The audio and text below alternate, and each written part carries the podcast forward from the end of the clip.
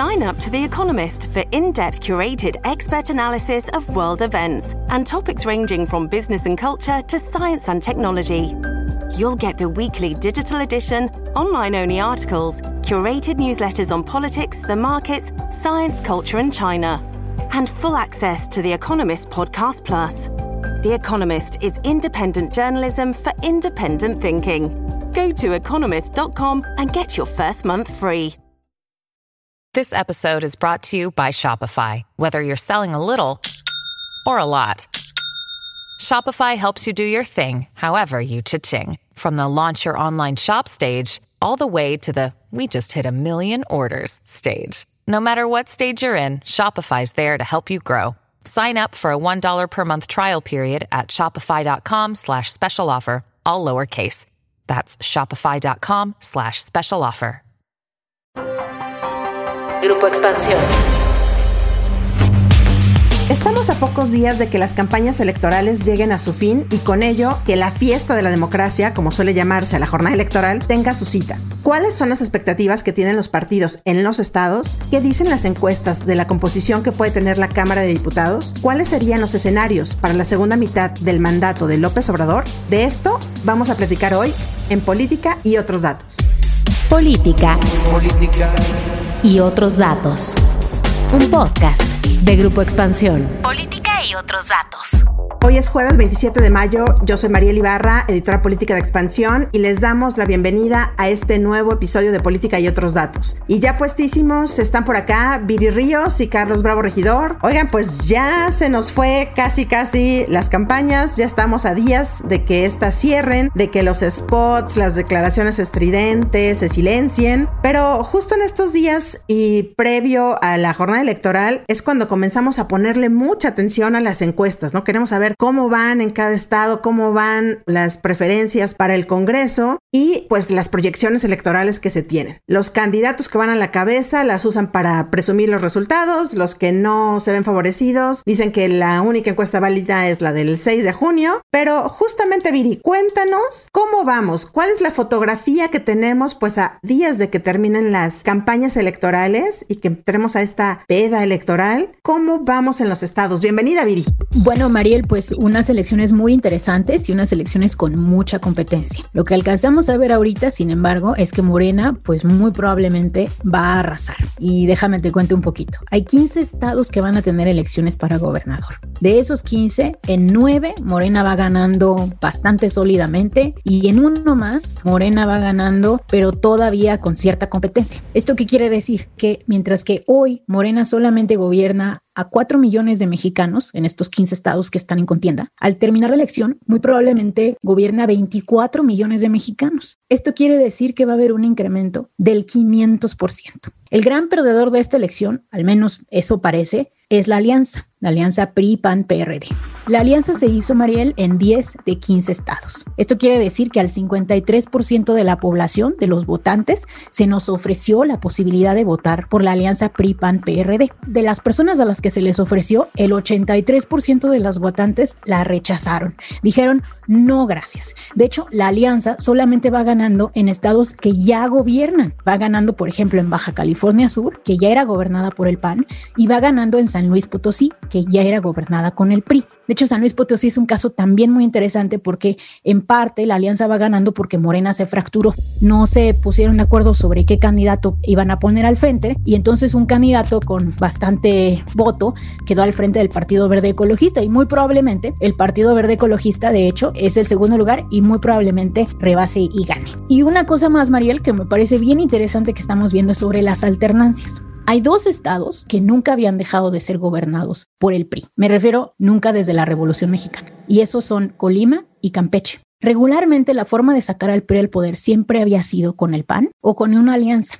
Incluso había habido a nivel estado alianzas PRI-PAN-PRD justo para tratar de sacar al PRI de los estados. Bueno, lo que hoy estamos viendo en 2021 es que quienes están logrando sacar al PRI en estos dos estados es Morena. Entonces, nuevamente, pues un síntoma más de que la alianza no está teniendo fuerza, o al menos de que a nivel gobernador no les estamos viendo el empuje pues que ellos pensaban que iban a tener. Aunque en Campeche se ve muy parejo también el asunto con Movimiento Ciudadano, ¿no? De hecho, justo Movimiento Ciudadano ahí tiene un, digamos que ahí hubo el problema con el PAN, que se salió del PAN eh, Eliseo Fernández y ahora está con Movimiento Ciudadano y está dando la sorpresa. Carlos, ¿tú cómo ves esto? ¿La alianza pudiera ser el gran perdedor? ¿Cómo ves esto? Y cómo ves también la composición de cómo pudiera quedar? Tenemos dos elecciones, me refiero a dos focos importantes en esta elección. Evidentemente son los estados, los ayuntamientos, pero hay otro foco muy importante que es el Congreso y que en específicamente es la Cámara de Diputados. ¿Cómo estás viendo que se vea la composición? Déjame empezar por la, por la primera parte, la de lo local. Yo creo que es muy interesante el fenómeno que señala Viri respecto a que en la mayoría de los estados la alianza opositora pues no está teniendo éxito, ¿no? Y es interesante porque pues parecía de alguna manera una medida desesperada de parte de los tres partidos, digamos, tradicionales para tratar de hacerle pues competencia a Morena. Pero ya habíamos visto antes en México en muchas ocasiones que a veces las alianzas son sumas que restan. O sea que partir de la premisa de que los partidos se coaligan y automáticamente los electores de esos partidos se van a agregar a esa coalición es una premisa muy problemática. A muchos panistas no les gusta que el PAN se alíe con el PRI, a muchos perredistas, bueno, habría que decir, a algunos de los pocos perredistas que quedan, no les gusta que el PRD se alíe con el PAN. Entonces, aunque en cierto sentido haya tenido una lógica política intentar esa alianza para competir con Morena, pues lo que vemos es que el electorado mexicano es un electorado complejo y en muchos casos tiene razones, buenas o malas, ¿sabes? Para no actuar como, digamos, como borreguito que sigue en automático a la dirigencia del partido de su preferencia. Ya lo habíamos visto antes, ¿eh? no es la primera vez que pasa que partidos de oposición se alían para tratar de derrotar al partido fuerte y el le sale por la culata. En este caso, quizás pensaron que porque el contexto es distinto y porque ha habido esta suerte como de entre desfondamiento y reconfiguración del sistema de partidos, iba a volar. Los datos que nos acaba de presentar Viri me parece que vuelven a mostrar que hay que cuestionar sistemáticamente esa premisa de que los electores se van a comportar lealmente a su partido cuando su partido se desdibuja ideológicamente. Eso respecto a las elecciones en los estados. Ahora, en cuanto a la Cámara, pues lo que yo veo, pues que Morena sí va a ser el partido más votado, pero que probablemente no consiga por sí solo la mayoría absoluta. Bueno, pues eso sí implicaría una reconfiguración en la correlación de fuerzas dentro de la Cámara, aunque con sus dos aliados, el Verde y el PT, sí conseguiría cómodamente la mayoría absoluta, aunque la que está en entredicho es la calificada. O sea, a lo mejor la coalición López Obradorista no llega a tener la mayoría calificada. Y ahí la pregunta es si la alianza, los tres partidos PAN, PRI, PRD, logran tener más de un tercio de la Cámara, automáticamente adquieren una suerte de poder de veto fáctico para bloquear cualquier iniciativa de reforma constitucional del presidente o de la coalición López Obradorista. Hay otro escenario también muy interesante que sería si ni la coalición López Obradorista ni la coalición anti-López Obradorista consiguen eh, suficientes votos, podría ser que un partido, digamos, de los que solemos pensar como pequeñitos como MC, sea el que tenga la llave, los votos de diferencia para integrar la mayoría calificada de un lado o del otro. Entonces sí, creo que estamos en un escenario interesante con el agregado además de que por la determinación que tomaron las autoridades electorales para evitar que a través de los convenios de coalición o de alianzas legislativas los partidos le dieran la vuelta al tope de sobrerepresentación del 8%, estamos en un escenario en el que sería perfectamente factible que un partido como Morena obtuviera una proporción de votos mayor a la que obtuvo en 2018, pero una proporción de las curules menor. O viceversa, que el PRI o el PAN obtengan una proporción de los votos ligeramente menor, pero obtengan una proporción mayor de las curules, ¿no? Eso creo que nos va a volver difícil ponderar el resultado, por un lado, y por el otro creo que se va a volver de alguna manera un arma arrojadiza entre los partidos. Si se quieren proclamar ganadores, pues usarán la cifra que más le convenga. Si se quieren este, proclamar víctimas, pues lo mismo, ¿no? Y eso pues al final creo que puede terminar abonando a lo que parece con toda probabilidad que va a ser un largo y muy tedioso conflicto postelectoral. El escenario que nos pintas, Carlos, o uno de los escenarios justamente es el que tenemos a lo mejor ahora en el Senado. Un poco para recapitular, el Senado como dique de contención, incluso así se hacen llamar este bloque de partidos, ¿no? Lo mismo la Cámara de Diputados. Ahora, evidentemente es un escenario muy interesante porque justamente la alianza de PRIPAN y PRD hace unos días presentaron esta alianza, justamente para la redundancia, legislativa. Es decir, ya hay un compromiso de que al llegar, o sea, la alianza no solamente es electoral, sino que al llegar a la Cámara de Diputados, todos sus legisladores están firmando un compromiso de que, uno, no se van a cambiar de partido, Veamos cómo los pueden contener, porque eso sucedió en las bancadas del Senado, hay que recordarlo, y en la propia Cámara de Diputados. Uno, no se van a transfugar, no se van a ir a, otro, a otros lados, a otros partidos, para darle la mayoría a Morena. Y dos, tienen ya una agenda en donde recalcan que es tenemos y tomamos nuevamente la rectoría constitucional, es decir, paramos todas las reformas que quieran hacer constitucionalmente. Dos, frenamos o tomamos nuevamente el control del presupuesto. Y tres, tomamos el control para que no se sigan destruyendo instituciones. Me refiero, ese es el discurso que ellos ofrecieron el día de la firma de la alianza. Vamos a ver cómo va a pasar aquí. Pero tú tocas un tema muy importante, Carlos. ¿Cómo veríamos? ¿Cuál sería el escenario López Obradorista? ¿Cómo veríamos al presidente en un escenario como tal? Es decir, llegará el tiempo de la política, llegará el tiempo donde sí se tengan que sentar a coordinarse, a dialogar, a acordar o veremos a un López Obrador, a un presidente diciendo fraude, diciendo no nos están dando los números y diciendo vamos a la batalla porque esto no fue lo que el pueblo quiso. Bueno, Mariel, me gustaría comenzar antes de responder directamente a tu pregunta y de cómo va a reaccionar López Obrador. Me gustaría platicar un poquito de lo que dijo Carlos, porque yo creo que de hecho es mucho más fácil interpretar esta elección y es muchísimo más transparente. En esta elección, quien está ganando todavía es Morena y todos los datos nos lo indican. Mira, en la elección del 2018 Morena tuvo el 39% del voto en el Congreso a nivel diputados. Ahora lo que se estima es que va a tener exactamente el mismo porcentaje.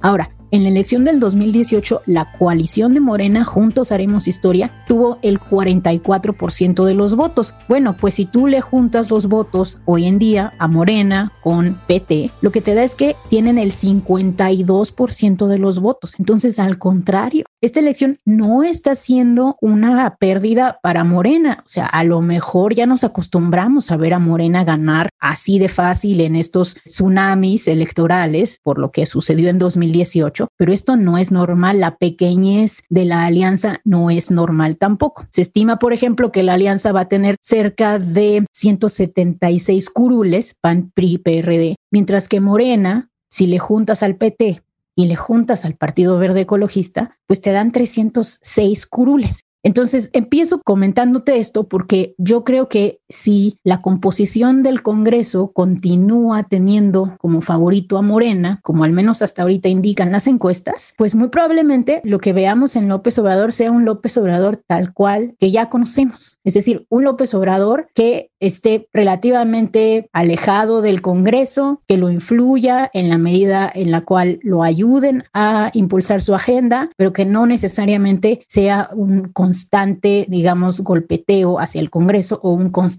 hablar del Congreso. López Obrador, de hecho, tiene una distancia interesante con su propio Congreso, en donde no le ha gustado tanto cambiar la ley. Yo siempre digo, bueno, López Obrador pudo haber cambiado la ley mucho más. Distancia pública, pues. Distancia pública, pero también yo diría en lo privado. Yo creo que López Obrador pudo haber cambiado la constitución y la pudo haber deshecho y rehecho por completo. Y no fue así. Su forma de gobernar fue de hecho muy poco legislativa, fue muy poco fundamentada en el cambio legal. Sus leyes fueron relativamente pocas. Ahora, ¿qué va a pasar si no la gana? ¿No? Y si la alianza nos sorprende y de repente le va súper bien. Bueno, yo creo que ahí sí se nos va medio deschavetar el viejito y yo sí veo a López Obrador volviéndose pues un eterno hablar toda la mañanera de lo que el Congreso no le permite hacer, de la falta de patriotismo del Congreso y pues este como constante convertir al Congreso en su enemigo y querer incluso promover ahora sí cambios legales que le den eh, a la presidencia poderes metaconstitucionales. Un discurso foxista, Carlos. ¿Se acuerdan de Fox diciendo que no le pasaba nada al Congreso y la desesperación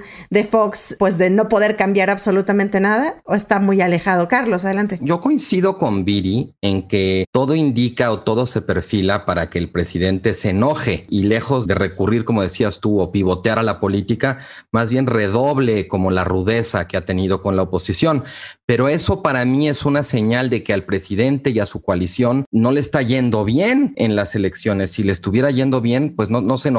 O sea, yo creo que en efecto hay dos lecturas, la lectura estrictamente de los votos, de las proporciones de votos, y la lectura que desde mi punto de vista es igualmente legítima de la proporción de las curules. Yo creo que en, la elección federal hay un argumento, no digo que sea el único, de que lo importante es la composición de la Cámara y quien gane o quien pierde curules comparado con las que tenía, pues es perfectamente factible de ser interpretado como ganador o como perdedor, independientemente del otro argumento, que es el que hace Viri, sobre la proporción de votos. Uno puede interpretar la elección en función de si tu proporción de votos es mayor o menor a la anterior o tu proporción de curules. Y a veces no coinciden. Puedes tener una proporción mayor de votos y una proporción menor de curules. Por eso digo que de pronto va a ser interesante, por decirlo menos, ponderar. Ya por el simple candado de la sobrerepresentación, ¿no? Claro. Puede cambiar un poco ahí el escenario. Exacto. Porque el anterior estuvo muy distorsionado. Ese es un punto crítico, que ya cambiaron las reglas del juego. Entonces, con las reglas del juego actuales, no hubiéramos visto a Morena tener una mayoría probablemente ni siquiera hoy. Creo que las reglas ya estaban, Viri. Yo no sé si cambiaron las reglas o nada más esta vez sí las quisieron aplicar a diferencia del anterior, pero bueno, esa es otra discusión. El punto nada más al que quería llegar es que yo también veo muy probable, porque más el presidente ya está de alguna manera desbrozando el terreno, haciendo la camita para lo que viene, ¿no? Y claramente viene en actitud de conflicto postelectoral, hay una, una guerra muy directa con el INE. ¿Ustedes creen que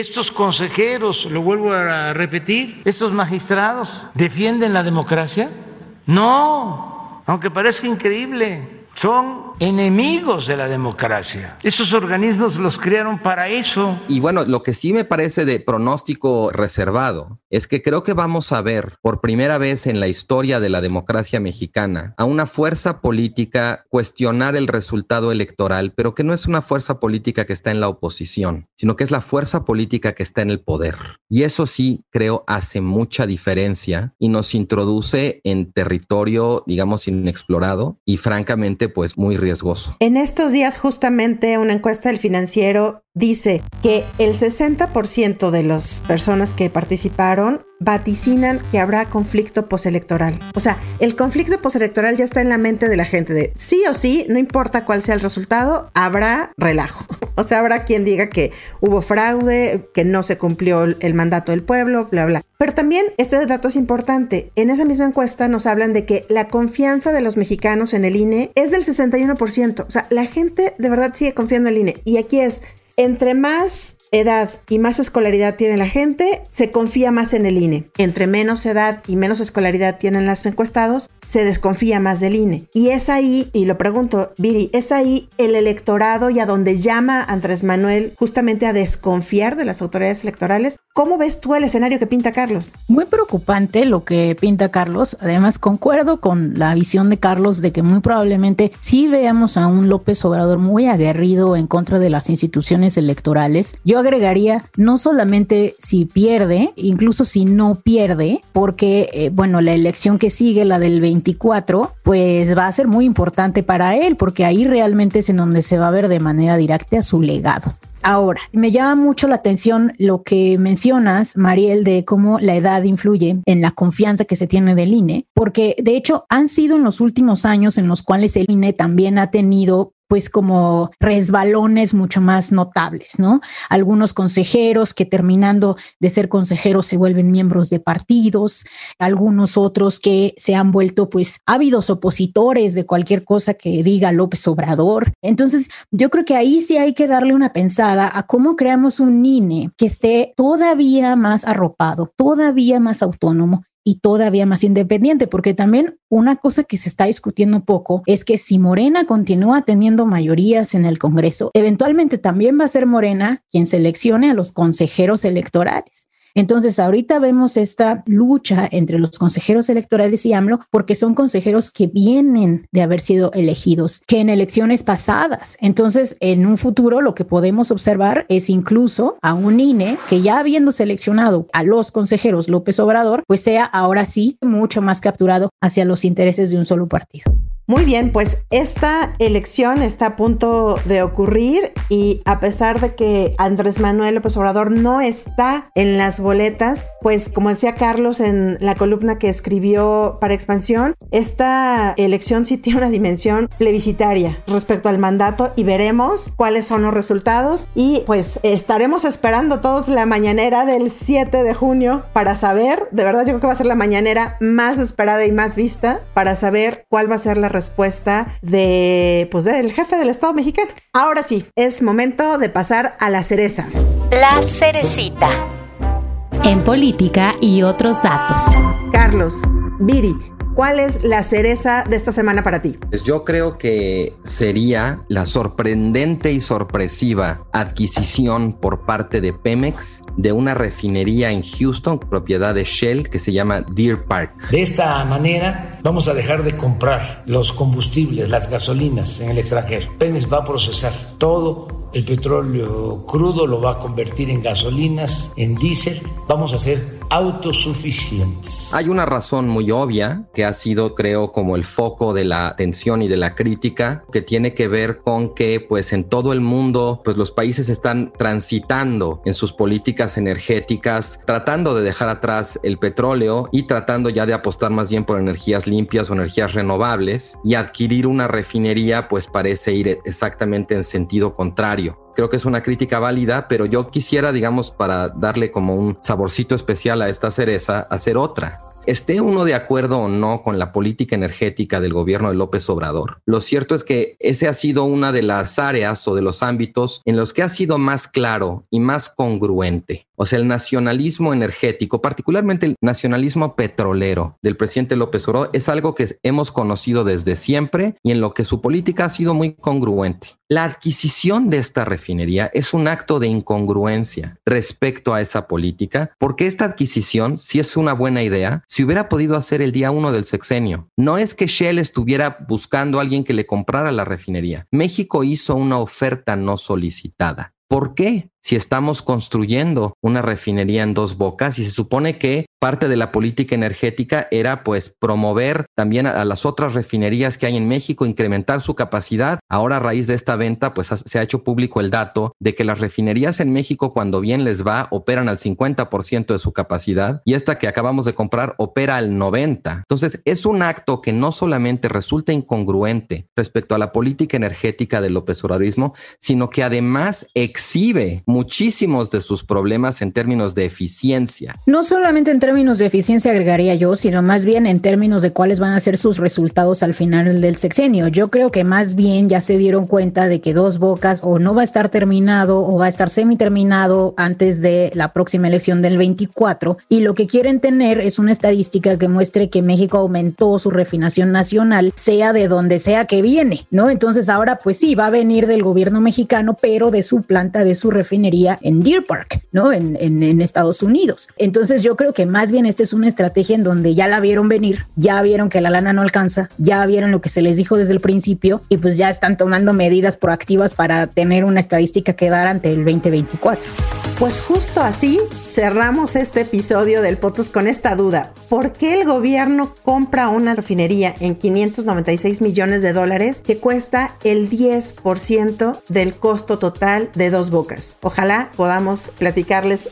una respuesta pronto y nos den una respuesta pronto. Pues muchísimas gracias por acompañarnos y llegar al final de este episodio. Nos escuchamos el próximo jueves a partir de las 6 de la mañana en las plataformas de su preferencia. Ya saben, déjenos sus comentarios, críticas y demás en arroba expansión política, arroba Carlos Bravo Reg, arroba Viri-Bajo Ríos y arroba Mariel Ibarra F. Cuídense mucho. Adiós. Política y otros datos. Un podcast de Grupo Expansión. ¿Eres aficionado de la Fórmula 1? Entonces Fórmula Latina es para ti. En este podcast disfrutamos y vivimos con pasión de la máxima categoría. Cada martes tenemos para ti el mejor análisis con los periodistas Juan Posaroli, Diego Mejía, Cristian González Rouco y yo, Giselle Sarur.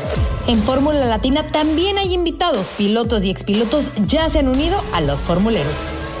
Escucha Fórmula Latina en tu plataforma favorita de podcast y vive con nosotros la pasión de la Fórmula 1. Judy was boring. Hello. Then Judy discovered chumbacasino.com. It's my little escape. Now Judy's the life of the party. Oh, baby, Mama's bringing home the bacon. Whoa. Take it easy, Judy. The Chumba life is for everybody. So go to ChumbaCasino.com and play over 100 casino style games. Join today and play for free for your chance to redeem some serious prizes. chumba ChumbaCasino.com. No purchase necessary. Void where prohibited by law. 18 plus terms and conditions apply. See website for details.